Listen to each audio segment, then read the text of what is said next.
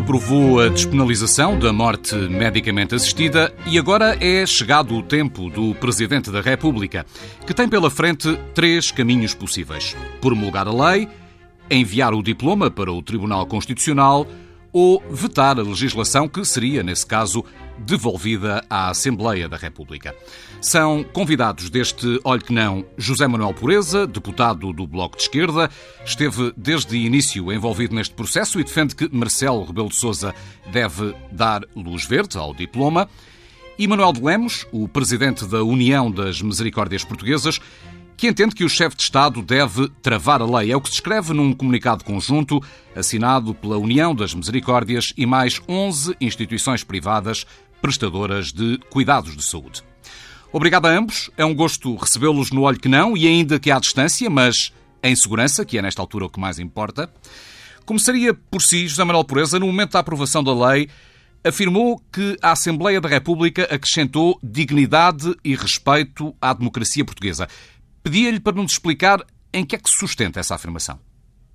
Bom, muito obrigado pelo convite. Cumprimento-vos, uh, cumprimento em especial o Dr. Manuel Lemos e uh, quero explicar muito brevemente porque é que fiz essa afirmação. Uh, o propósito desta lei é o de respeitar a vontade daquelas pessoas que entendem ter um fim de vida que não seja envolto em sofrimento ou não seja envolto em numa abordagem paliativa uh, e que o fazem de uma forma livre e consciente. Até agora, o que nós temos é uma obrigação de respeito escrupuloso, que eu defendo, de, de, de, de, respeito escrupuloso por quem entende ter um fim de vida uh, aguentando o sofrimento e a dor que lhe causa esse fim de vida. Isso deve ser escrupulosamente respeitado, como deve ser escrupulosamente respeitado a decisão, respeitada a decisão de quem quer sujeitar-se a uma abordagem paliativa, sabendo, evidentemente, que a abordagem paliativa sempre rouba alguma autonomia e alguma capacidade relacional. Eh, eu defendo que, e a maioria do Parlamento defendeu, que a estas duas possibilidades se deve acrescentar uma terceira em casos limite, que é justamente nesses casos limite, uma doença fatal, incurável, que causa um sofrimento, eh, enfim, agonizante e que eh, justamente é feita, digamos, é, em situações dessa natureza, é digno também de respeito a decisão de quem entende que deve antecipar a sua morte e que pede uh, ajuda para esse efeito, ou porque fisicamente está incapaz de cumprir essa vontade, ou porque uh, justamente, digamos, essa, digamos, esse pedido deve ser calibrado, deve ser avaliado por quem possa dar à sociedade portuguesa garantias de que tudo é cumprido escrupulosamente. É neste sentido, portanto, que falei de mais respeito e de mais dignidade na sociedade portuguesa. Manuel Lemos, quer contra-argumentar porque é que não encontra um acréscimo de dignidade e de respeito na despenalização da morte medicamente assistida? Bom, em primeiro lugar eu queria cumprimentar-vos e muito particularmente o Dr. Manuel, José Manuel Pureza, eh, dizer o seguinte, eh, gostaria, é um prazer discutir com ele, gostava apesar de tudo de conversar sobre outros temas eh, que não, não tão graves para, para as pessoas e não tão difíceis como este, que tem muito a ver com, com o sentimento de cada um que, nós, que eu respeito. Eu, eu, eu tenho sobre isto algumas questões uh, que têm a ver, quem sou eu para dizer uh, qual é a posição do Parlamento, mas nesta matéria também gostava de dizer o seguinte. Uh, é preciso dizer, dizer prestar homenagem ao Bloco de Esquerda, porque foi o único partido que, em sede de, de, de campanha eleitoral, abordou este tema. Todos os outros, e embora esse tema já tivesse vindo várias vezes, ao, digamos, à opinião pública, à discussão, foi muito escamoteado por todos os partidos políticos, diga-se a verdade, com exceção do Bloco de Esquerda, que afirmou claramente qual era a sua posição. Portanto, eu, eu, eu numa matéria que diz tanto a cada um como é a questão da vida e da morte, eh, faz-me muita impressão que o Parlamento eh, tome posição sobre isso quando, afinal, só um grupo e, que nem sequer, digamos, é o maior, o maior grupo, tomou posição sobre isso e disse aos eleitores: eu, se for eleito, vou tomar esta posição nesta matéria. Penso que, penso que, e não se pode dizer que é uma matéria menor, não tem a ver, olha, nem é a questão da TAP, nem é a questão, estamos a falar da vida e da morte, e portanto, eh, nesse, nesse contexto, eu respeitando muito a posição do, do Dr. José Manuel Pureza e dizendo, obviamente, que ele sim tem todo o direito de tomar a posição porque o defendeu e o partido que ele representa na Assembleia também o fez, eh, acho que eh, os, todos os outros deviam dizer sobre esta matéria, devolver, e por isso eu sempre fui um adepto do, do referendo neste tipo de matérias acho que neste tipo de matérias a competência do, do Parlamento está lá toda, porque está a decisão de fazer o referendo e está lá a decisão de fazer as perguntas. Agora, a, a decisão sobre a vida e a morte, essa é remetida, aliás, como fizeram vários cantões suíços, eh, eh, que fizeram isso pela via do, do, do pela, pela via do, do referendo. E, portanto, neste contexto, eu penso que, para além do mais, em termos de Parlamento, e aí porque o Dr. José Manuel Pureza abordou a questão do Parlamento, eu diria que esta questão está uh, ferida. E por isso entendi, reagi e em nome das misericórdias portuguesas, uh, filo em nome pessoal, naturalmente, mas filo também em nome das misericórdias portuguesas que me um, fizeram sentir que valia a pena que a União das Misericórdias tomasse posição se, se houvesse um movimento coletivo de instituições deste género, deste tipo, uh, no sentido de afirmar aquilo que está na, na essência das misericórdias, que é a questão do direito uh, à vida, as misericórdias são instituições que celebram a vida. Uh, dizer ainda o seguinte, eu, eu, eu penso que uh, esta questão dos paliativos, com muito respeito que eu tenho pelo Dr. José Manuel Pureza, eu não sou médico, penso que ele também não é, mas, mas o que eu tenho ouvido dizer aos médicos é que hum, e, e, digamos, a ciência nesta, nesta matéria não tem limite. E, portanto, estamos hoje a avançar muito depressa eh, em matéria de cuidados paliativos para que as pessoas tenham menos sofrimento, tenham, não aconteça aquilo que a lei fala, que é o, o sentimento intolerável, até porque não há um intolerável um, um, um qualquer coisa que meça o que é isso, o que é para nós muito, para outros é pouco, o que é para nós muito pouco, para outros é muitíssimo. Doutor Lemos, portanto... permita-me então ir à, à, lei, ao que diz a lei, eh, e aproveitando essa, sua, essa sua deixa, pode pedir a morte medicamente assistida, e vou citar, uma pessoa maior de idade, cuja vontade seja atual e reiterada, séria, livre e esclarecida, e que esteja em situação de sofrimento intolerável ou com lesão definitiva de gravidade extrema, de acordo com o consenso científico, ou então se padecer de uma doença incurável e fatal. O que é que neste articulado, e pegando então na sua deixa, merece a sua discordância, Manuel de Lemos? É o todo Olha, ou apenas uma parte do que está previsto há, na lei? Há, vamos lá ver. Podíamos fazer isto de várias maneiras. Eu poderia dizer que há uma parte do torto, porque tem a ver com a Constituição, porque a, Constituição da República Portuguesa que o direito à vida é inviolável. E, e portanto, uh, há aqui uma, do, do, meu ponto de vista, e acho que essa vai ser, uh, digamos, um ponto mais adiante da nossa conversa, o que é que o Sr. Presidente da República poderá fazer sobre isto, não é? Há os pareceres de vários, há o parecer do Conselho Nacional de Ética para as Ciências da Vida, e portanto há aqui duas questões. Primeiro é uma questão geral, o direito à vida é inviolável, e depois, ainda neste conceito, há a questão da, da dimensão como é que se mede isto? O que é que é intolerável? O que é, o que é que é, onde é que, qual é o limite disto? E, e mais do que, e depois na lei, e o Dr. José Manuel Pureza muito bem eh, eh, eh, disse isso, é que também se transfere esse direito para outras pessoas.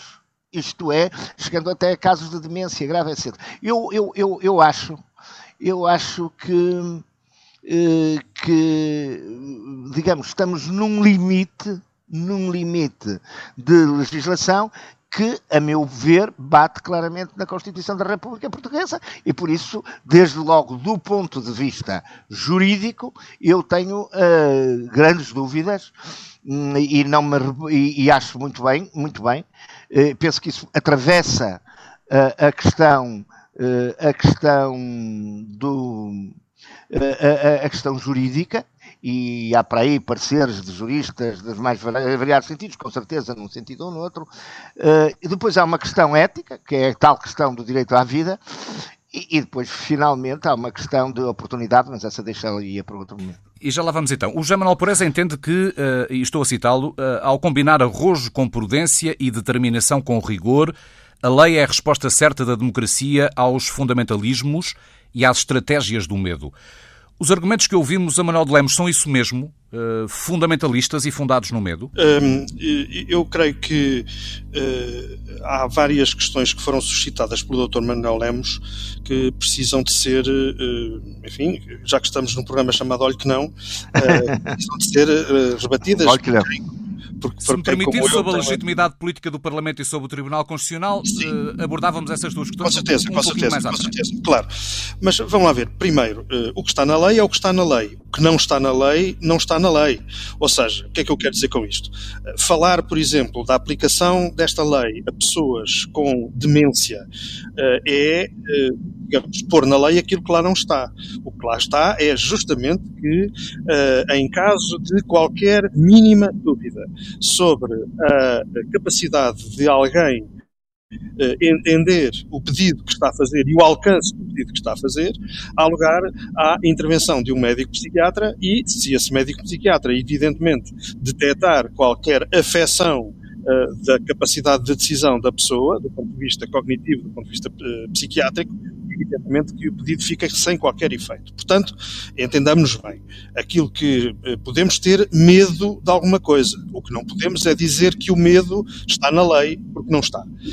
Uma situação ah, desse não, género, claro que não. uma situação desse género é crime, ponto final, e não há qualquer dúvida a este respeito. Por outro lado, eh, eu creio que eh, é importante sublinhar que eh, a propósito do Conselho Nacional de Ética para as Ciências da Vida, que formulou um parecer negativo relativamente a estas iniciativas legislativas que culminaram na lei que foi aprovada há poucos dias. Pois bem, eu, eu quero, eu, eu, reconheço isso, evidentemente, é um dado objetivo, e, no entanto, quero sublinhar que o Conselho Nacional de Ética para as Ciências da Vida teve um papel importantíssimo ao promover uma série de debates, cerca de 12, se não me falha a memória, mas qualquer coisa deste género ao longo de todo o país e onde em todos eles o que se verificou foi controvérsia, foi divisão de opiniões, foi, eh, digamos, um contraditório eh, muito claro no plano jurídico, no plano ético, bioético, médico, eh, enfim, de todos os pontos de vista.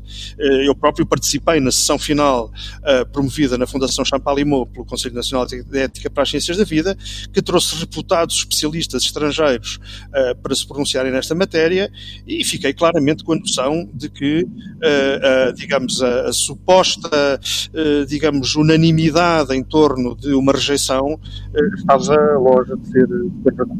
Portanto, isto também me parece importante. Finalmente, o terceiro ponto, que é este, o, artigo, o artigo 24 da Constituição diz, efetivamente, que a vida humana é inviolável. Todos sabemos quais são as leituras que a doutrina e o próprio Tribunal Constitucional têm feito sobre esse artigo e sobre esse princípio. Ele significa claramente que ninguém pode ser privado da sua vida contra a sua vontade. E por isso a proibição da pena de morte é um imperativo constitucional. Agora, outra coisa é saber se cabe ou não cabe neste preceito constitucional uh, o, o, direito de cada um a dispor da sua própria vida.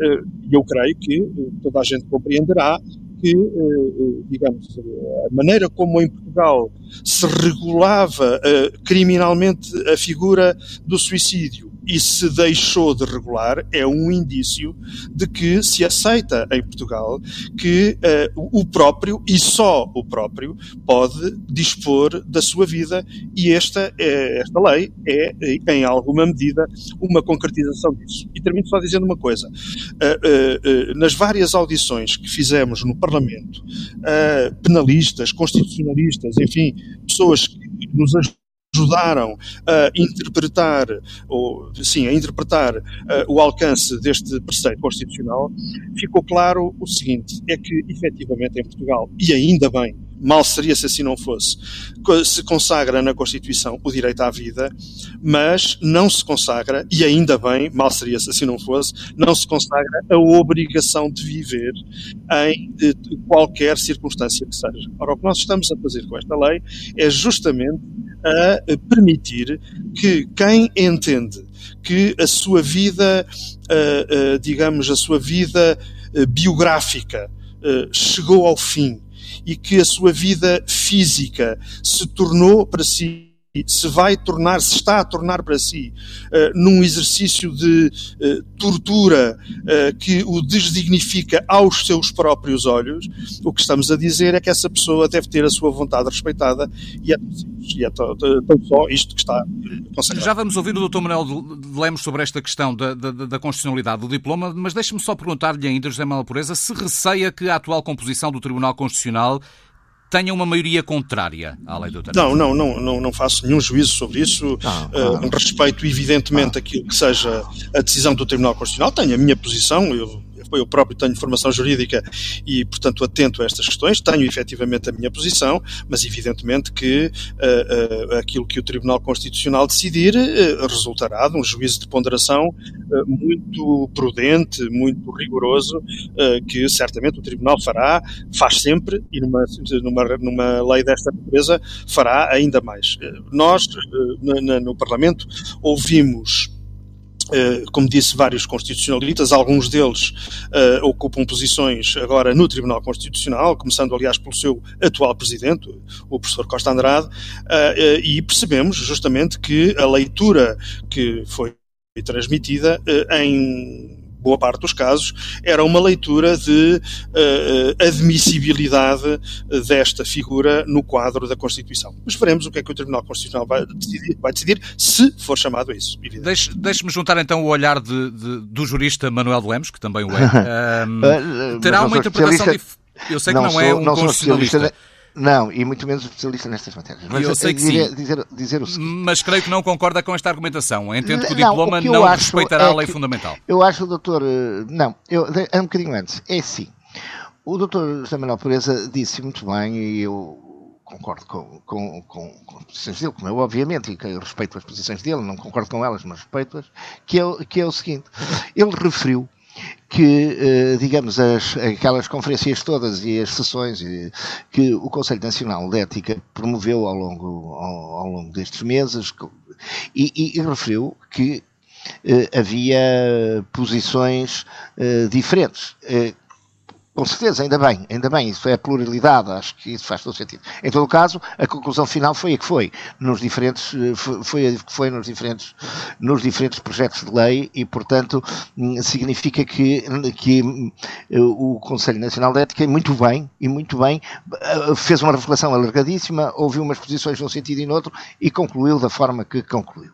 E, portanto, a mim parece-me que este assunto é em si mesmo, está aqui a essência, se quiser, da minha posição, é um, um assunto que divide e, e, e, que divide a sociedade e que divide as pessoas. Umas são a favor, outras são. E por isso é que eu defendi e defendo e defenderei neste tipo de matérias a questão do referendo. Ainda que esteja nesta altura ultrapassada.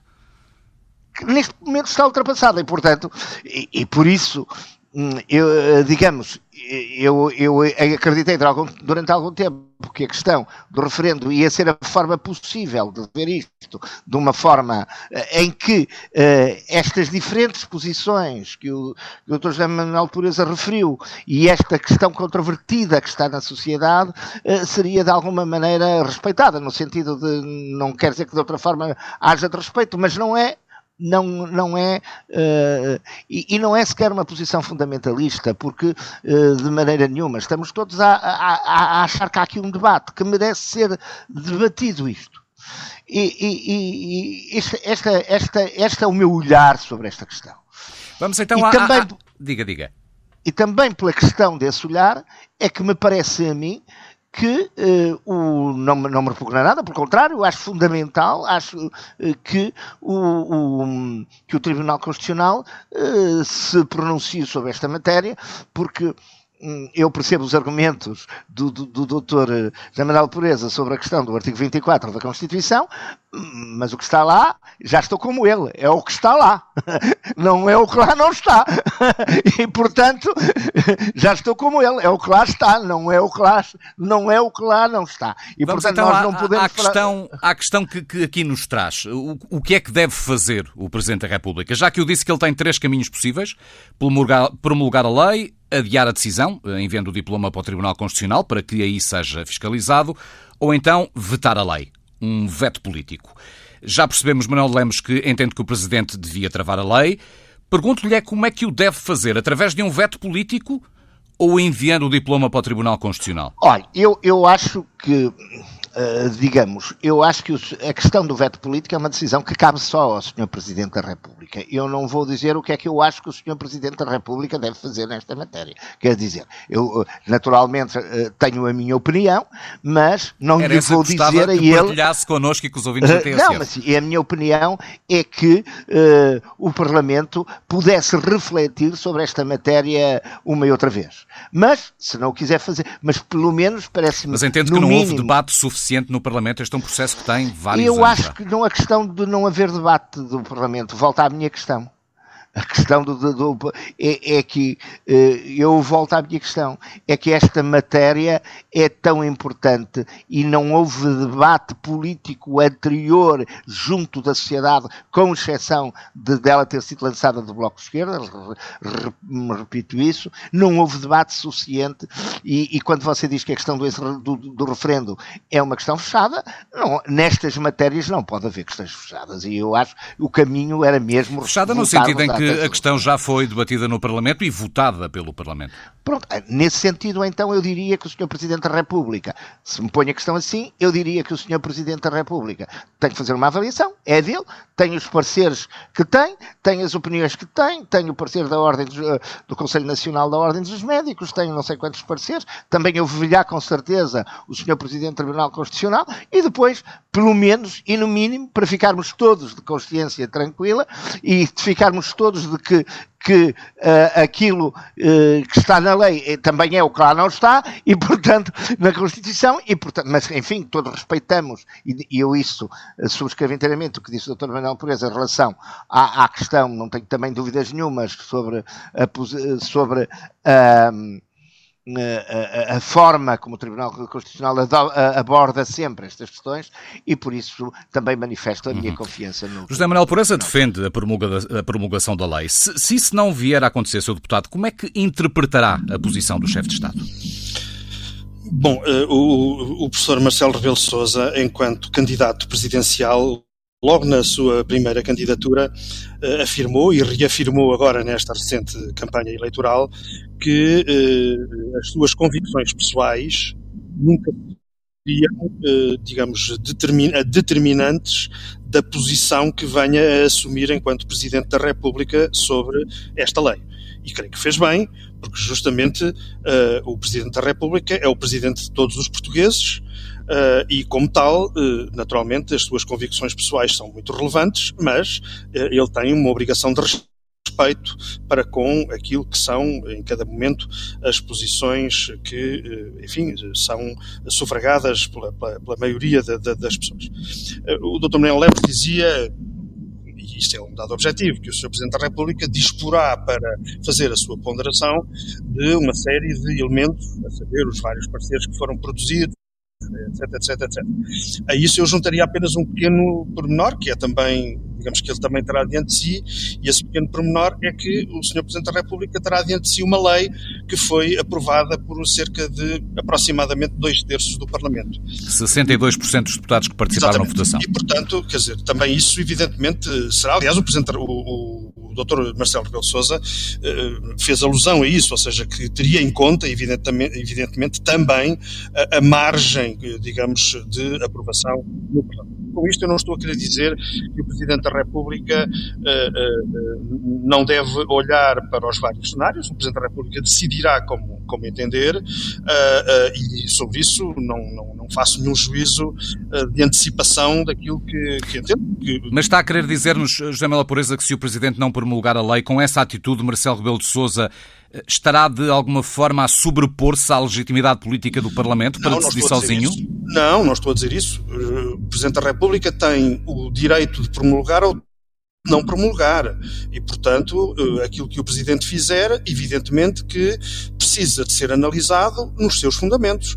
Eh, portanto, se o Presidente da República entender enviar para o Tribunal Constitucional esta lei, eh, isso, evidentemente, será, digamos, acompanhado por uma fundamentação desse envio. O Presidente da República suscitará ao Tribunal Constitucional dúvidas sobre a constitucionalidade de alguns aspectos da lei.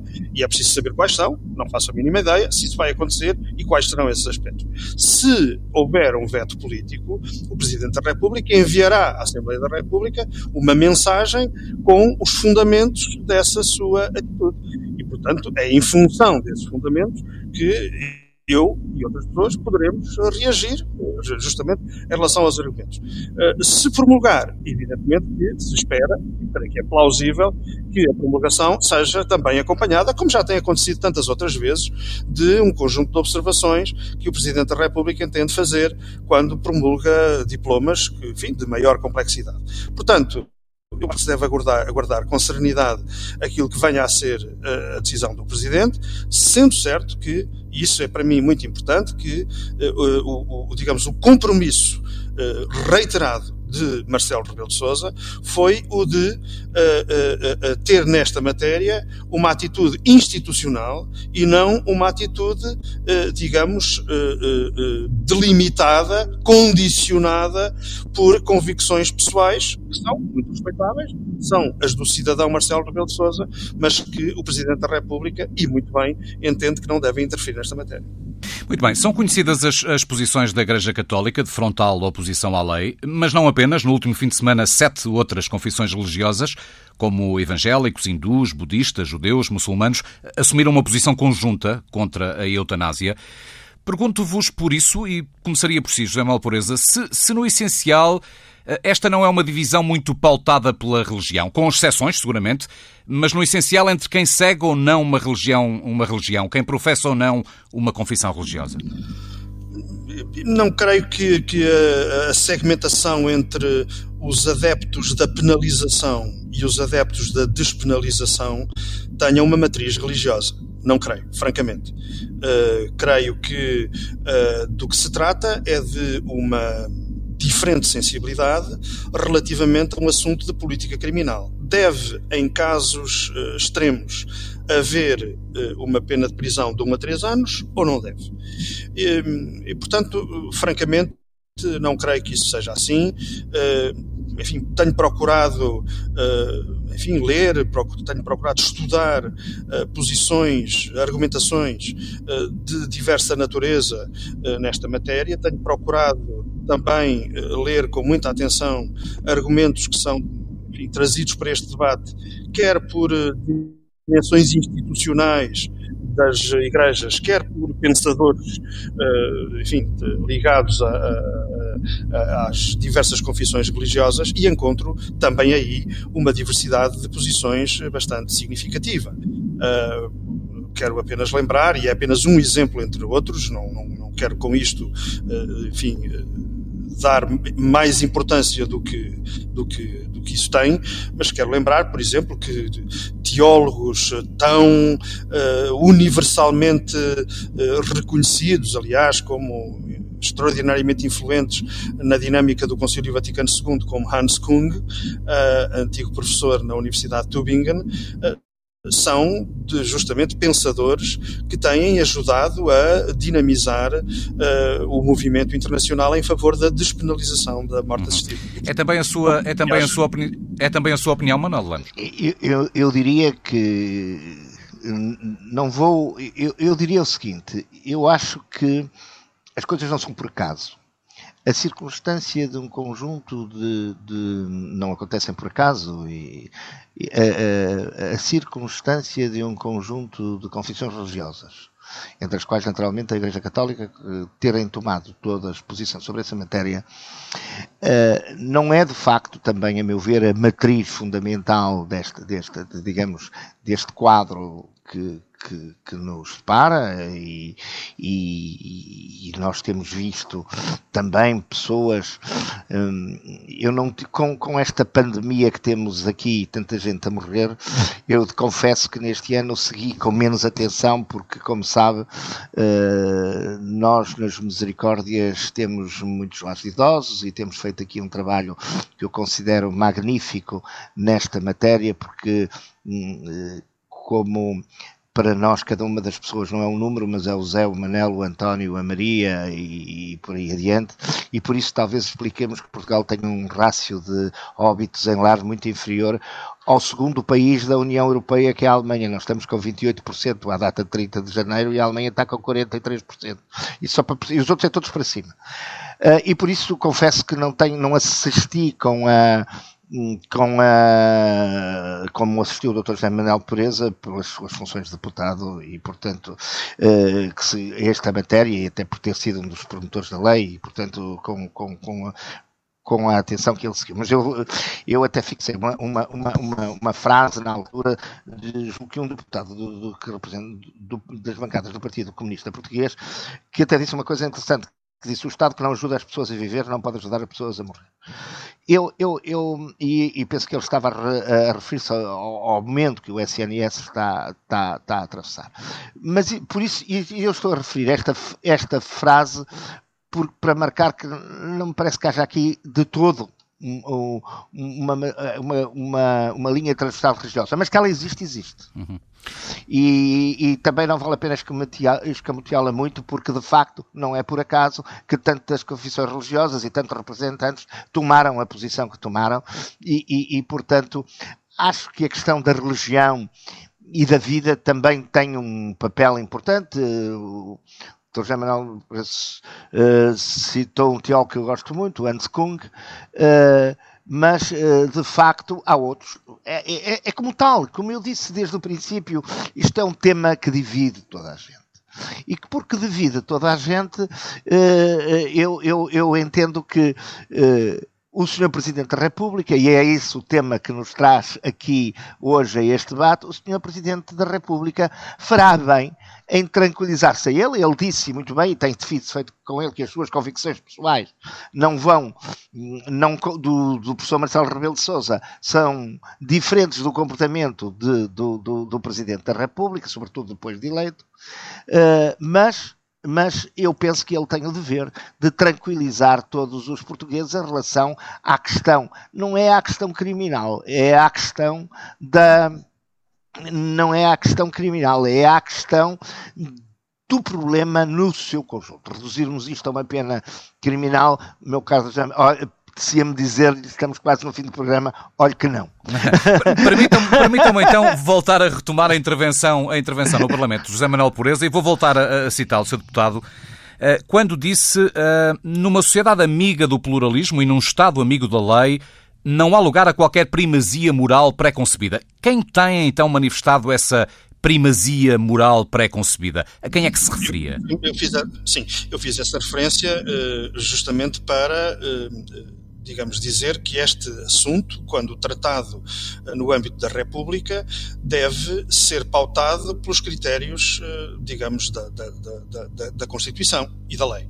E, portanto, que, naturalmente, as convicções pessoais de quem quer que seja são importantes, são muito relevantes, isso anima o debate público, mas uh, evidentemente que o Código Penal uh, não deve ser um repositório de posições determinadas por convicções de natureza filosófica ou religiosa não pode ser. Longe vai o tempo em que o Código Penal era uma espécie de ferramenta ao serviço de um entendimento específico uh, uh, sufragado por um conjunto de pessoas uh, no plano religioso ou no plano filosófico. Não, nós temos que, justamente para matérias como esta, seguir aquilo que é, digamos, a, a, a, a denominação denominador comum de uma república e de uma sociedade pluralista, que é a Constituição da República. Nós temos, eu quero sublinhar este ponto, e não quero gastar muito tempo, mas quero só sublinhar este ponto. Nós vivemos numa sociedade, felizmente, pluralista. Felizmente, com ordens de valores diferentes uh, uh, uh, que, se, que coexistem entre si, que coexistem na sociedade portuguesa. seria a meu ver, errado, que não se reconhecesse isso e não se fizesse um esforço para criar uma solução prudente, rigorosa, mas pautada sobretudo pelo princípio da tolerância. E creio que em sociedades pluralistas, uh, prudentes e eh, digamos, com, com a busca da razoabilidade, eh, se deve ter um princípio de tolerância que deve ser delimitado pela lei. Eu acho que foi exatamente isso que aconteceu neste caso. Seguiu-se uma lógica de tolerância e a lei, aquilo que fez, foi delimitar os pressupostos, os requisitos, as situações em que deve prevalecer essa tolerância. Em tudo mais, mantém-se a solução adotada até agora no Código Penal, que é justamente a da criminalização do, uh, digamos, das situações uh, que não estão contempladas. Para fecho de, de conversa, no que a eutanásia diz respeito enquanto direito individual, Manuel de Lemos, a moral não deve ser a de cada um de nós, de cada homem, de cada mulher, sem estar sujeita à moral dos outros, individual ou coletivamente? É, Pois, é mais um debate complexo, porque, como disse, eh, como temos todos dito aqui, nós vivemos num Estado de Direito. E, portanto, uh, o Estado de Direito exige que, do nosso ponto de vista, a nossa moral de cada um uh, não perturbe o funcionamento mais amplo de uma sociedade. Naquela base, não estás bem aqui, vais para o outro lado, não é? Quer dizer, uh, nós, nós vivemos. O, o, que a República ou, ou, ou que, o que o Estado português faz aqui é uh, digamos, e, e, que depois plasma nas, nas leis, é a soma das sensibilidades da sociedade, expressa das, das, das formas jurídicas. Portanto, a Mesmo numa questão tão individual, individual como a esta? Minha sensibilidade individual, a minha deve aqui contribuir para que, num debate público sobre cada uma das matérias, eu exprima a minha posição. E não, ou, ou então confia a alguém, hum, estou a falar dos parlamentos, que por mim traduza isso. E por isso há cá partidos políticos de, de, de, de extrema-esquerda, de extrema-direita, de direita e de esquerda, de centro-direita e de, esquerda e de, e de esquerda e de centro-esquerda. Quer dizer, e aí nós transferimos para essas pessoas um sentimento coletivo. Agora, Há casos em que nós achamos que não devemos transmitir. E eu, pessoalmente, isso defenderei até ao fim, eu, eu não dei a ninguém, porque ninguém me pediu esse voto, porque ninguém chamou isso à colação, qual é a minha posição moral sobre a questão da, da eutanásia. Agora, e, e, é por isso que eu entendo. Agora, também não quero, não quero, nem faz sentido, que a minha moral seja imposta a, a, a, ao dos doutores de Manuel Pureza nesta matéria, na, na, e, e, se calhar estamos mais perto do que, do que mais longe, e, e, da mesma maneira que não aceito que a moral dele seja imposta a mim. Quer dizer, isto, vivemos numa sociedade democrática, onde cada um pode exprimir as suas posições, mas depois tem que entrar hum, na questão do que é a sociedade, não é? A sociedade tem que ser uma coisa harmónica, devemos procurar que ela corresponda ao sentir e ao sentido. Hum, hum, se não estivéssemos a gravar, eu diria uma coisa ao Dr. Samuel Beleza que ele perceberá com certeza o que eu lhe diria. E, e portanto, eh, neste sentido. Fico, fico neste em suspense sentido, agora. Ah, eu depois digo, se me quiser ligar, eu digo-lhe o que é. Muito bem, Uma Manuel coisa que Lemos. eu compreendo, se calhar tinha uhum. feito, mas depois deu mau resultado. Manuel de Lemos, José Manuel Pureza, agradeço-vos muito a troca de argumentos que trouxeram ao olho que não, apesar de algumas interferências, creio que a conversa uh, vai ser audível para, para os ouvintes.